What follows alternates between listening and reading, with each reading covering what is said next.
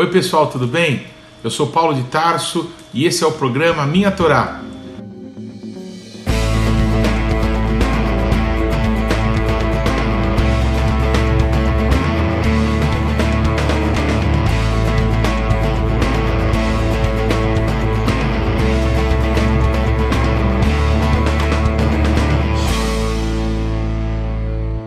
E olha, não se esqueça de deixar o seu like, de se inscrever no canal e de ativar o sininho de notificações. Que Deus te abençoe.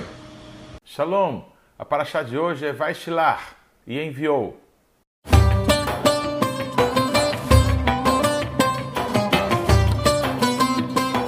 A paraxá de hoje está em Gênesis, capítulo 32, do versículo 3 até Gênesis 36, versículo 43.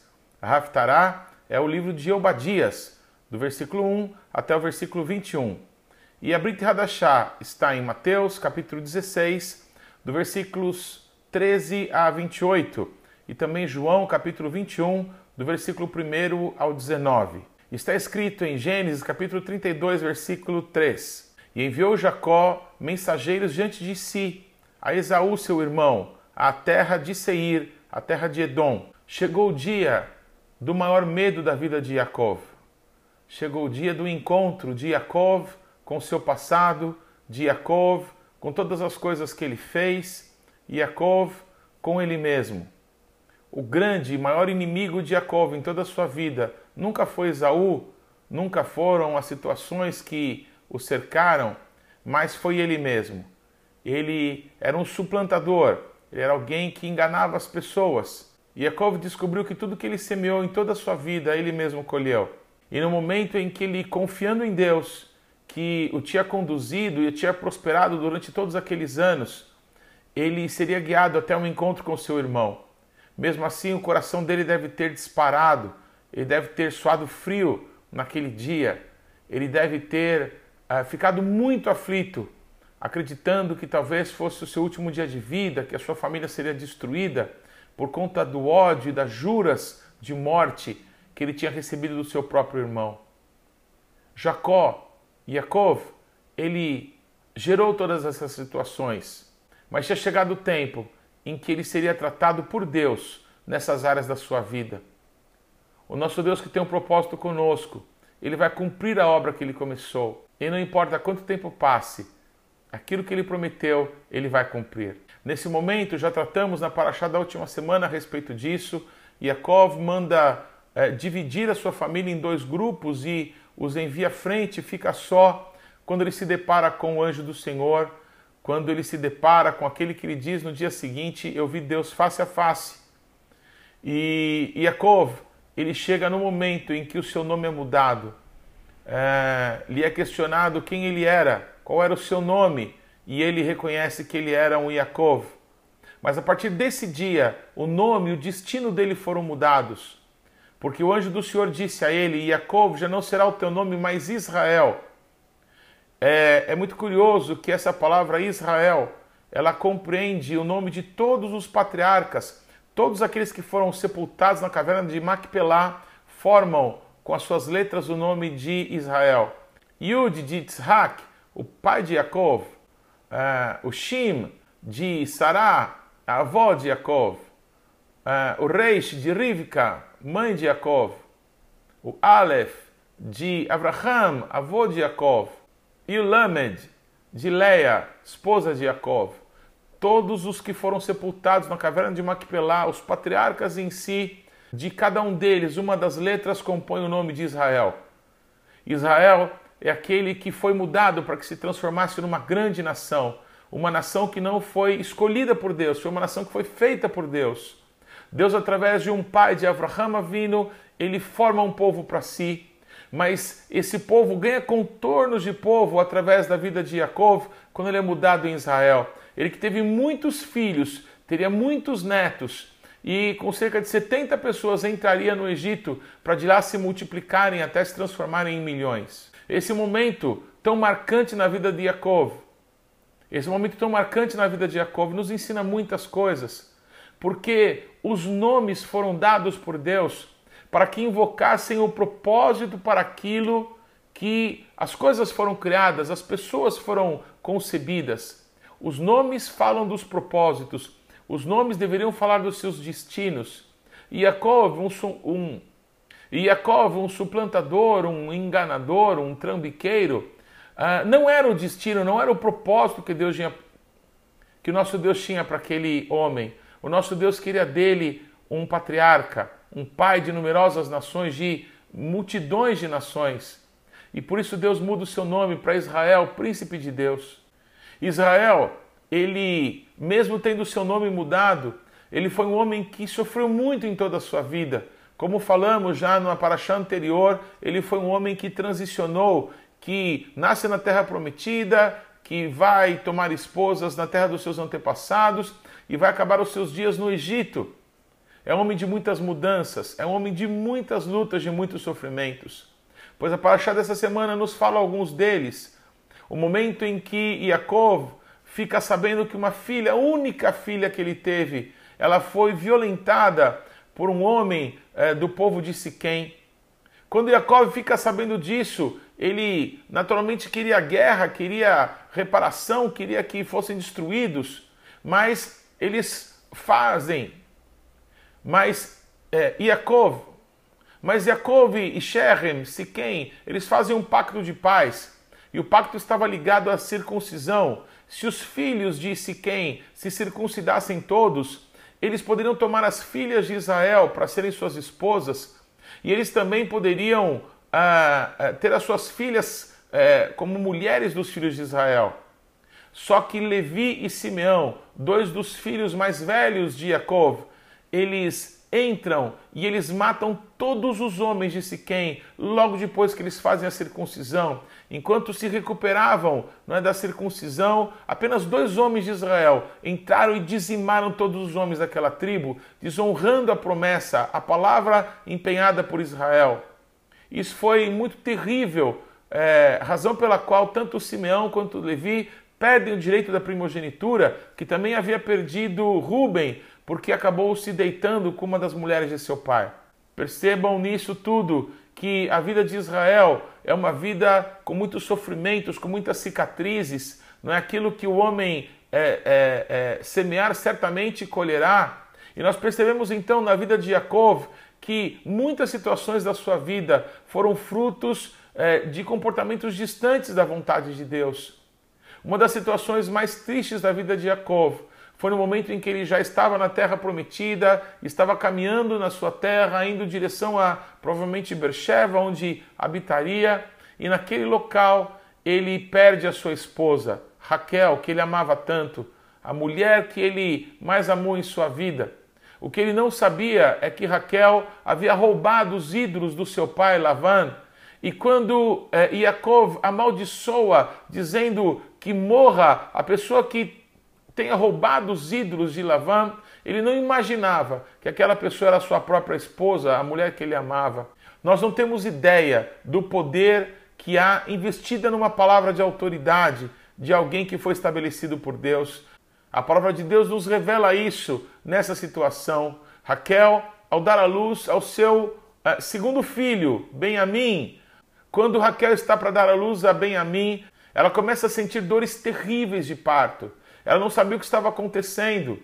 E quando percebeu que estava morrendo, Rachel, ela declara que aquela criança se chamaria Benoni, que quer dizer filho das minhas dores. Raquel infelizmente morre no seu parto.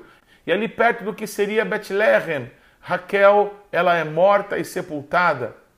Mas quando Yaakov, ele toma aquela criança que se chamava então Benoni, filho das minhas dores, Yaakov, que teve o seu destino mudado por Deus, aprende a importância dos nomes por causa do propósito eterno que o nosso Deus tem para conosco. Yaakov, que agora se chamava Israel, tomou uma decisão. Eu não vou levar um filho das dores para minha casa. Eu não vou carregar o filho das dores comigo. Eu não vou carregar alguém comigo que vai me lembrar de um dos dias mais tristes de toda a minha vida. O nome dessa criança não será Benoni, será Benjamim, filho da minha mão direita, filho da bênção. E Yaakov, compreendendo de forma sobrenatural o poder que há em ser criado à imagem e semelhança de Deus, assim como Adão, ele foi é, é, colocado por Deus nesse mundo para governar, para estabelecer coisas. Assim como nosso Deus deu a Adão o poder de trazer existência às coisas pelo poder da sua palavra, assim como Adão deu nome a todos os animais que viviam, agora Israel, ele que teve a sua vida mudada, o seu destino mudado, quando Deus muda o seu nome, ele muda o nome daquela criança e declara que aquele seria um filho da bênção. Quando no futuro Benjamim é abençoado, a palavra sobre ele é Benjamim é lobo que despedaça a presa e à noite reparte os seus despojos. Essa bênção tão linda fala de um coração aguerrido, de alguém que se levantaria como um caçula, alguém que as pessoas não dariam muita importância, mas que seria um grande guerreiro, um homem de valor, um homem que seria determinado, uma tribo determinada à guerra. Uma tribo que arrasaria com seus inimigos, mas que teria um coração doador, um coração generoso, que distribuiria com todos a força daquilo que o nosso Deus tem dado a ele. É dessa maneira que Deus estabelece o seu propósito conosco, nos marcando, nos estabelecendo em honra, é, nos lembrando que Ele nos deu um nome e um sobrenome, ainda que nós não conhecêssemos. Esse é o nosso Deus maravilhoso. É impossível pensar nessa paraxá, meditar nessas coisas, sem lembrar de um dos momentos mais marcantes de toda a Brit Hadashah, de toda a nova aliança dos evangelhos. É o momento em que Yeshua, que estava já determinado a ir para Jerusalém para morrer como sacrifício perfeito de Deus, como Cordeiro de Deus que tira o pecado do mundo, ele que tinha se encontrado com Moshe Rabbeinu e com Eliyahu Anavi, com Moisés e com Elias, e que tinha ouvido daquele que representava a Torá e daquele que representava os profetas, que era hora de que ele fosse a Jerusalém e lá se entregasse por amor de todos. Quando Yeshua estava fazendo esse caminho, ele entende que ele precisava deixar com alguém as chaves do reino dos céus.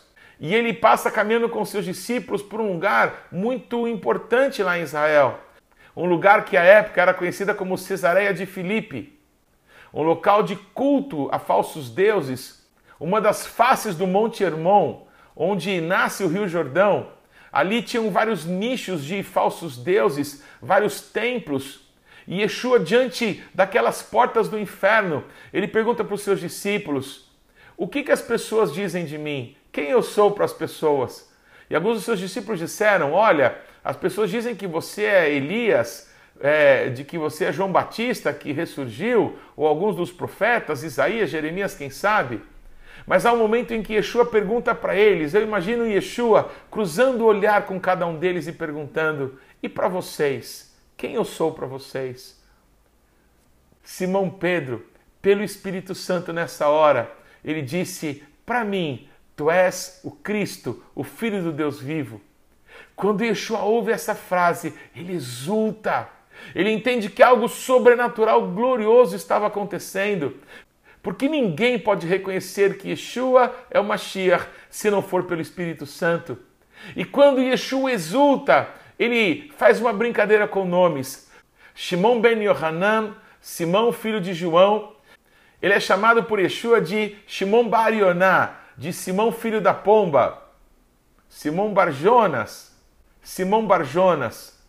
Quando Yeshua diz essa frase, ele não estava dizendo que tinha mudado o nome do pai de Pedro. O que ele estava dizendo é que é, Pedro ali era como um filho da revelação, filho do Espírito Santo, um filho da pomba, que aquela revelação não foi carne nem sangue que deram a ele, mas foi o nosso Deus, o nosso Pai que está no céu, através do Espírito Santo.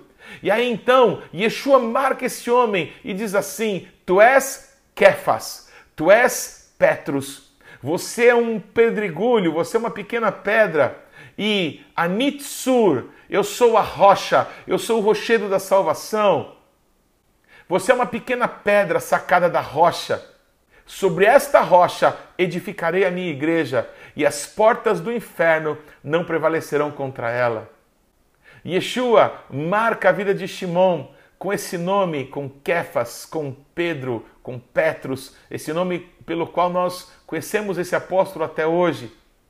E Pedro futuramente vai chamar as pessoas de pedras vivas. Ele se identifica tanto com essa revelação que nós todos cristãos, nós todos que cremos em Yeshua, judeus que creem em Yeshua ou não judeus que creem em Yeshua, todos nós somos sacados da rocha.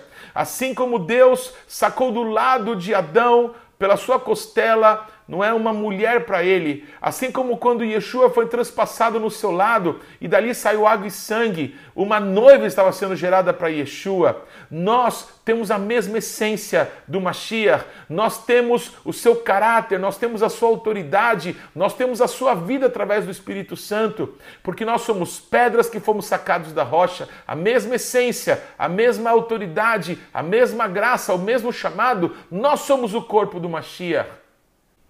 Pois assim como Yaakov, que logo depois de ter o seu nome mudado, quando se encontrou com Deus, logo depois de ter percebido tão grande livramento que o nosso Deus é, preparou para ele diante do seu irmão Esaú, da mesma maneira, Pedro, depois de ter tido uma experiência tão gloriosa com Yeshua, reconhecendo que ele era o Mashiach, o primeiro de todos os tempos a reconhecer que ele era o Mashiach pelo Espírito Santo. Quando quer fazer então ele reconhece que Yeshua é o Mashiach. E Yeshua também diz a ele: Eu te darei as chaves do reino dos céus, e aquilo que você abrir, ninguém poderá fechar, e o que você fechar, ninguém poderá abrir. Existem muitas discussões a respeito de Pedro ter ou não as chaves do reino dos céus. Muitas brincadeiras, muitas histórias são contadas a respeito disso. Eu quero afirmar sim, Pedro recebeu de Yeshua as chaves do reino dos céus, porém, diferente do que muitos pensam, não foi o único. Todas as pessoas que pelo Espírito Santo reconhecem que Yeshua é o Mashiach, o Filho do Deus vivo, o Deus que se encarnou, o Deus eterno que se manifestou em carne e que habitou entre nós, todos que reconhecem esse poder sobrenatural do nosso Deus, esses também recebem a autoridade, esses também recebem as chaves. Assim como Pedro, ele foi abrindo todas as portas, tudo que fazemos hoje como ministros de Deus, como cristãos, como sacerdotes do nosso Deus, o primeiro a ter feito foi Kefas, foi Pedro, porque ele recebeu em primeira mão essas chaves, hoje chaves que estão acessíveis a todos aqueles que abrirem o coração para essa grande verdade, que Yeshua é o Mashiach, o Filho do Deus vivo.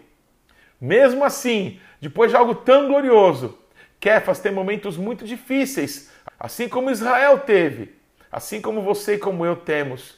Precisamos de Deus todos os dias da nossa vida. Não podemos viver do passado, não podemos viver de conquistas antigas, não podemos viver de um tempo dourado na nossa vida. Nós precisamos de Deus hoje, precisamos ser transformados hoje por Deus, precisamos clamar por a Sua presença hoje na nossa vida. Pois assim como foi difícil os dias de Israel, também foi muito difícil, coisas que aconteceram com Pedro, mesmo depois de tão grande revelação.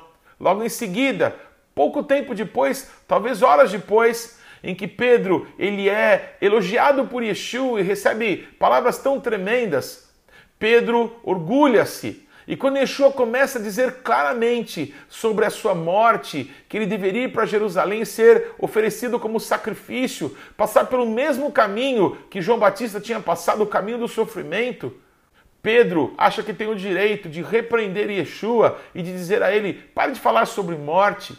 Mas logo percebeu Yeshua que não era Pedro, mas era Satanás que o estava tentando ali, que estava tentando impedir que ele cumprisse o propósito de Deus. E o mesmo Kefas que ouve, tu és Kefas, e sobre essa tsur edificarei a minha igreja, ele ouve, arreda Satanás, porque você não cogita das coisas de Deus, e sim nas dos homens. Por que tantos altos e baixos? Porque precisamos de Deus todos os dias da nossa vida. E que bom que o nosso Deus nos dê essa dinâmica de buscarmos e buscarmos e buscarmos mais a Sua presença por toda a nossa vida, para que possamos manter o nosso caminho íntegro e reto diante do Senhor. Mas Deus que tem um propósito lindo com a nossa vida, Ele nunca nos deixa. Ele vai atrás de nós. Ele vai preparar situações para que possamos nos arrepender e nos conformar ao propósito eterno que Ele tem para com as nossas vidas. Como Deus é maravilhoso, como o seu amor é para sempre. Bendito e engrandecido seja o nosso Deus. O mesmo Pedro, que depois de andar sobre as águas, ele afunda por incredulidade. O mesmo Kefas, que é repreendido por Yeshua, e houve um arreda Satanás, é o mesmo Kefas, que nega Jesus por três vezes. Quando as pessoas todas viam que ele falava igual, que ele se comportava igual, talvez algumas daquelas pessoas tinham visto Pedro andando com Yeshua, mas ele insiste veementemente e nega Yeshua, assim como o próprio Yeshua ali profetizou o que aconteceria. Mesmo o tendo visto ressuscitado, talvez guardasse no seu coração uma tristeza profunda por ter negado o Senhor, por ter dito diante de todos: Eu jamais me escandalizarei de ti, eu jamais te abandonarei. Mesmo assim, se cumpriu a palavra de Yeshua, que antes que o galo naquela noite cantasse duas vezes, Pedro negaria três vezes. Pois talvez essa dor, essa vergonha, essa tristeza foi pesada demais para ele. E mesmo depois da ressurreição de Yeshua, um dia Pedro diz: Eu vou pescar. Ele que era um pescador e que tinha abandonado tudo para seguir Yeshua, ele decide voltar para trás, voltar para o seu passado. Ele decide ir para um lugar de conforto na vida dele, quando não há mais lugar para nós. Ele mesmo disse para Yeshua: Para onde iremos nós? Só o Senhor tem as palavras de vida eterna. Pois Pedro decide voltar para trás. E alguns discípulos vão com ele, eram sete no barco. E eles passaram toda a noite tentando pescar e não pescaram coisa alguma. Não é que eles perderam a mão, não é que não era uma boa noite para pescaria, não era mais o tempo de Deus na vida deles para aquilo. Deus tinha algo novo para eles. Deus os tinha feito pescadores de homem. Era um tempo de Deus em que eles seriam levantados como apóstolos do Cordeiro. Mas ainda algo muito precioso estava para acontecer com Pedro o nosso Deus ia lutar com ele, assim como um dia o anjo do Senhor lutou com Yaakov. E quando eles estavam voltando frustrados por uma noite perdida no alto mar, é, em que não pescaram nada, é, alguém está na praia, alguém está na praia e está olhando para eles. Uma vez, há muito tempo atrás, quando Yeshua mesmo os impulsiona, dizendo: vocês vão até o outro lado, e eles entram no mar da Galileia, e uma forte tempestade resiste a eles. Yeshua olhava para eles de cima da montanha, Yeshua sempre está olhando para nós. Nos dias que não pescamos nada, nos dias de tempestade, Yeshua está olhando para nós. E nesse dia, Yeshua já ressurreto, ele está na praia e ele tem ali um fogo aceso, e no fogo, naquela brasa, tem peixes e tem pães, tudo quentinho. Ele pergunta para Pedro e para os discípulos que estavam no barco: E aí, pescaram alguma coisa? É como uma zombaria, é como se Jesus estivesse é, tirando um barato deles, dizendo: e aí, pegaram alguma coisa? Que raiva deve ter um pescador, ou alguém que é um exímio vendedor, ou alguém que sabe fazer alguma coisa muito bem, ou talvez um artilheiro, quando alguém lhe pergunta: e aí, você fez quantos gols hoje? E aí, vendeu? Fez, fechou algum contrato? E aí, você pescou alguma coisa? essas pessoas que são habilitadas, que sabem fazer, que sabem executar, quando tudo dá errado. Eu acho que uma das últimas coisas que elas querem ser questionadas é se está dando certo ou não, porque está dando tudo errado. Só que João, que estava no barco, ele reconhece a voz. Porque aquela voz diz assim para eles: lancem a rede do lado direito do barco. E sem muita explicação, depois de terem passado a noite, pescadores exímios, pessoas que viviam da pesca, depois de uma noite inteira sem pescar nada, eles obedecem àquela voz. Eu acredito que talvez eles tenham lembrado do mestre, do mestre que outra vez, numa outra situação, diz a mesma coisa e eles pescam ali muitos peixes. As redes naquele dia estavam se rasgando. Mas nessa hora, quando lançaram, eles perceberam algo glorioso, algo maravilhoso. Pegaram a rede cheia de peixes eram peixes grandes. E quando perceberam isso, Yohanan declara, João declara, é o mestre. Ninguém tem poder para fazer isso, além daquele que nos amou tanto, além daquele que ouvi se entregar por nós na cruz do Calvário, além daquele que apareceu para nós quando estávamos fechados e com medo e nos permitiu ver as suas feridas e disse que estava conosco e soprou sobre nós o seu espírito. Eu não conheço nenhum outro que pode fazer tal coisa, pois nessa hora algo engraçado e muito maravilhoso acontece. Pedro se mete nas águas. O mesmo Pedro que tinha afundado nas águas, Ele deve ter crido que ele conseguiria correr sobre elas nessa hora. E quando ele afundou, ele não quis saber, ele foi nadando. Dessa vez, nenhuma onda, nada impediria que ele se encontrasse com o grande amor da sua vida, com Yeshua. Quando Pedro chega na praia, ele não se lembra mais de que tinha negado Yeshua. Ele simplesmente o abraça, ele simplesmente se encontra com aquele que era tudo na vida dele, com a rocha onde a igreja seria edificada, contra quem as portas do inferno jamais prevaleceriam, o cabeça da igreja. E nessa hora, Yeshua pergunta: Kefas, Pedro, você me ama? E ele disse: Amo, Senhor. O mesmo Pedro que nega Jesus três vezes ouve pela segunda vez a mesma frase: Pedro, tu me amas? E ele disse: Mestre, o senhor sabe que eu te amo. O senhor sabe que eu não consigo te amar com o mesmo amor que o senhor me ama, com o amor ágape. O senhor sabe que eu te amo. O senhor sabe que o senhor é tão importante para mim, mas eu preciso de algo sobrenatural. A cada resposta de Pedro, Yeshua dizia a mesma coisa. Então, pastorei as minhas ovelhas. Pela terceira vez, Yeshua pergunta: Pedro, você me ama? Ele responde: Mestre, o senhor sabe de todas as coisas e o senhor sabe que eu te amo. Então Yeshua declara: Então pastorei as minhas ovelhas. Se você me ama, tome atitudes que demonstrem esse amor. Cuide das pessoas. O mesmo cuidado que eu estou tendo contigo, tenha com as pessoas. Assim como te perdoo, perdoe as pessoas. Assim como eu te liberto, liberte as pessoas. Assim como eu estou me manifestando em amor para você, manifeste o meu amor para as pessoas. Porque eu sou o Atsur e você é o Kefas. Eu sou o rochedo e você é a pedra. E Pedro um dia declara para todos nós que nós somos pedras vivas, eleitas e preciosas para Deus e ele diz que Yeshua é a principal pedra, é a pedra angular, ele é o rochedo da nossa salvação. E ele, apenas uma pedra, apenas um pedregulho, um Petros, um Pedro. Quando João ele nos narra esse momento tão maravilhoso, João declara que Yeshua, ele diz para Pedro: Pedro, quando você ficar velho, as pessoas vão te levar para os lugares sem te perguntar se você quer ir ou não. As pessoas vão te vestir e vão te colocar roupas ah, que você não escolheu.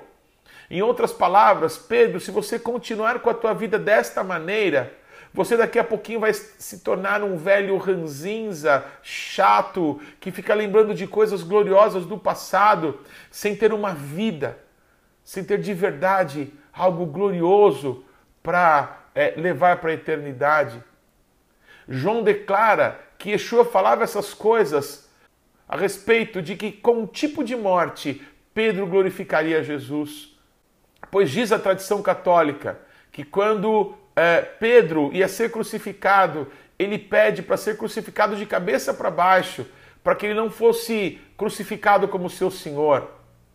Com essa história da tradição religiosa, nós entendemos que Pedro ele decidiu glorificar a Jesus com a sua morte, ele decidiu não ter mais medo, ele decidiu permanecer até o fim, para que a sua vida e a sua morte honrassem a ressurreição e a vida. Aquele que esteve morto, mas que com o poder do Espírito Santo ressuscitou dentre os mortos, para que nós tivéssemos uma vida eterna.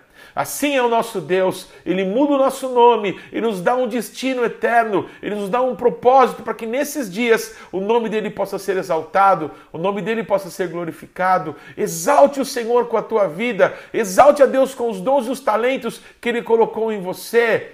Cuide de pessoas. O ministério de Cristo está ligado a pessoas. Apóstolos, profetas, evangelistas, pastores e mestres. Não tem sentido um texto se não for para cuidar de gente, para alcançar pessoas, para ajudar pessoas, curar pessoas, para ensinar pessoas, para inspirar pessoas, para enviar pessoas. Para isso, Yeshua nos chamou, para isso, ele nos salvou, para isso, ele estabeleceu sobre nós o poder de Deus através do seu Espírito Santo. Glorifiquemos a Deus nas nossas vidas, nesse curto tempo que temos aqui, até nos encontrarmos com o Senhor na eternidade. Logo depois daquela luta de Yaakov com o anjo do Senhor, ele declara: Eu vi Deus face a face. Bendito seja o nome do Senhor. Pois, alguns anos atrás, um amigo muito querido, um judeu, um guia de viagens lá em Israel, nós estávamos ali à beira do mar da Galileia, tínhamos acabado de descer do barco. Ele sentou todo o grupo que estava conosco.